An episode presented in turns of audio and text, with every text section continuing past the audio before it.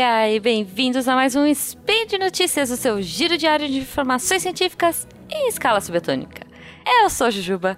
E hoje, dia 26 Hermetian, também conhecido como Domingão.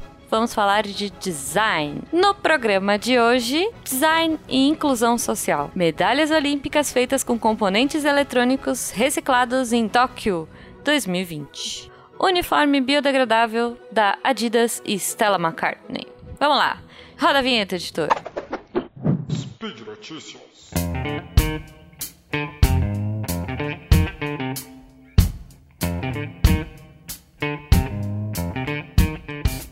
Bom, a primeira notícia que eu trago, eu vou falar hoje de notícias de novo, vou, não tô tão freestyle, mas é porque eu achei coisas super legais para trazer para vocês e visões bem diferentes é, de um, do papel de, do designer no mundo. Eu sempre comento isso, da importância e tudo mais, e aí de vez em quando eu gosto de trazer essas coisas para vocês. Então, a minha primeira notícia é sobre uma empresa que desenvolveu um código visual para daltônicos, olha só, para lápis de cor. Eu achei muito bacana, depois vocês olhem aí, é, bonitinho, né? Super fofo post.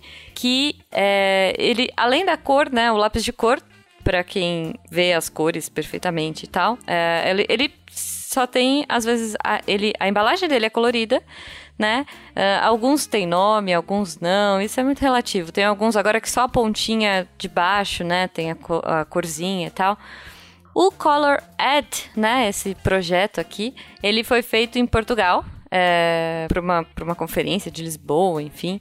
E basicamente ele é um lápis que, além da ponta de corzinha, né? Que ele, é, ele tem símbolos também. Então é bem bacana, se você olhar, se você der uma olhadinha no post, eles criaram um código é, para as cores básicas, né? Então tem lá azul, amarelo, vermelho. E aí, esses símbolos, quando eles se misturam, sei lá, o azul e amarelo vira verde, esses símbolos são somados. Quando você mistura o amarelo e o vermelho, esses símbolos são somados. O lilás tem um código para branco, tem um código para preto. É bem bacaninha. É, eles, eles fizeram, criaram um círculo cromático e, além das cores, eles colocaram os códigos também. Nós temos um podcaster da do Deviante que ele tem um pouquinho, né, de é, daltonismo. E, uma, e, é muito interessante porque, assim, é, quando a gente vai jogar jogo de tabuleiro, alguns jogos eles vêm com símbolos também. E eu nunca parei para pensar por que raios aquele jogo tava com símbolo. E aí, depois de um tempo, eu fui descobrir que era justamente para é, para essa inclusão. Então é muito legal a gente começar a enxergar o mundo de outras formas, porque a gente, a gente, às vezes a gente fica só pensando naquilo que é, entre mil aspas aqui, padrão, né? Naquilo que é comum e acaba deixando essas coisas de lado. Inclusive, eu achei um link super legal de uma menina que fez um TED Talks. Eu vou tentar colocar no post também. E ela comenta que se a gente pensasse, né? Tem uma coisa que chama design thinking. Thinking, olha só. se a gente começa a desenvolver e pensar o design para todo mundo, às vezes a gente encontra soluções, né, incluindo, né, todo mundo colocando essa inclusão social para qualquer coisa que você vai desenvolver. Às vezes você cria soluções muito mais interessantes e muito mais simples do que você fazer uh, ah, para uma pessoa entre aspas é, comum, né, uma pessoa normal porque a gente já está acostumado. Então, se a gente para um pouquinho mais para pensar é, às vezes as soluções são bem interessantes. Eu vou tentar colocar o TED Talks dessa, dessa guria aqui, é bem legal. Ela ficou surda com uns 10 anos de idade, mais ou menos, e, e é, ela era ouvinte e foi ficando surda gradualmente, então ela teve um tempo para se preparar e para começar a pensar a respeito. E até hoje ela pensa sobre isso. Ela é advogada, ela cuida de causas de pessoas com deficiência, então é bem bacana, é bem interessante assistir, certo? Vamos para a próxima. A segunda notícia que eu trago, olha só, estamos próximos aí das Olimpíadas de Tóquio de 2020 e além de ter o Mario aí como embaixador, enfim, essa, eu, eu imagino que a abertura dessa Olimpíada vai ser demais. Tô super animada, nerd alert aqui. É, mas outra novidade também que eles vão trazer são as medalhas, olha só, que os atletas vitoriosos vão receber lá em Tóquio, tanto nos, nos Jogos Olímpicos quanto nos Paralímpicos, que elas serão especiais não só porque vão, vão ser prêmios e mostrar tal a capacidade dos atletas, mas também porque as medalhas de ouro, prata e bronze vão ser fabricadas inteiramente com materiais reciclados. Olha só que legal. É, então, uh, esse projeto, uma coisa que eu achei super bacana é que o governo envolveu os uh, cidadãos, né?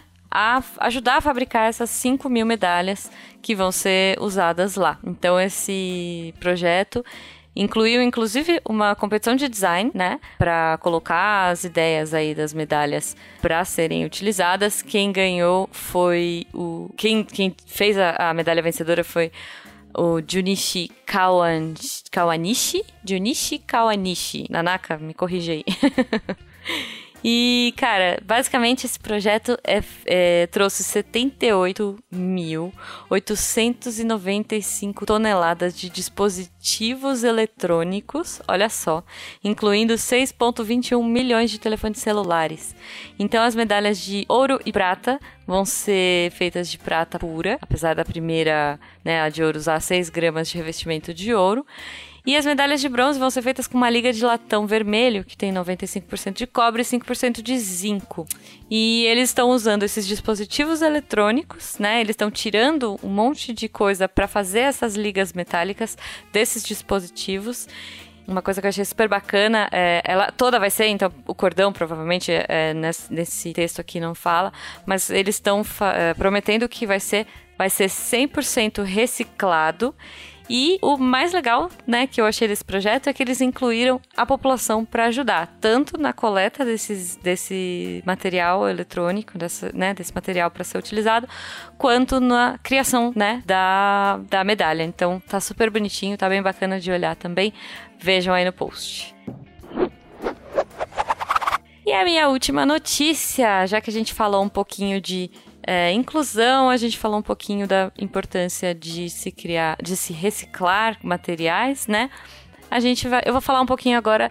É, eu adoro trazer coisas de materiais e, e, esses pensamentos, né? A Stella McCartney, que é uma estilista famosa, junto com a Adidas, criaram um, uma nova, um estilo de seda para uniformes de tênis. Eu acho que o primeiro projeto é um, aquelas roupinhas de tênis femininas mas eles criaram uh, um tecido sintético parecido com a, com a seda, é, com, com o, o, fio da, da teia da aranha. Olha que doido. Mas ele é totalmente sintético. Eles chamaram de Micro Silk. É, ele foi feito por uma startup da Califórnia e utilizaram uma bioengenharia lá para tentar imitar a teia da aranha, então ela é extremamente resistente, mas ao mesmo tempo ele se decompõe no meio ambiente. Então é, é uma roupa totalmente biodegradável. Olha só que legal. Eu achei bacana trazer essa notícia para vocês, não só pelo material que a roupa é feita, porque isso já é muito legal, né?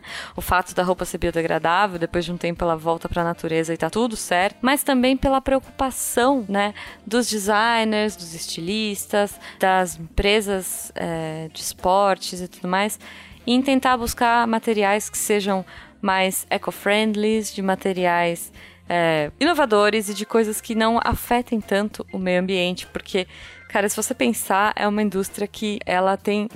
É, ela é muito nociva, né, para o meio ambiente. Então é muito bacana você ver que tem gente pensando o tempo todo a respeito, que tem gente é, se dedicando e pensando não só na estética, não só na parte bonitinha, não só no visual, mas também na função, na funcionalidade dessas peças e em como elas vão afetar o meio ambiente ou como elas podem afetar menos o meio ambiente. Bom, por hoje é só. Eu espero que eu tenha trazido um pouquinho mais do universo do design para vocês.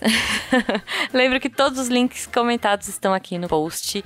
Podem deixar seus comentários, seus elogios, suas críticas, seus memes de gatinho prediletos vestindo roupas de tênis uh, sintéticos ou não. Sei lá, vamos conversar um pouco mais. Me tragam notícias de design se vocês quiserem falar comigo, jujubavi.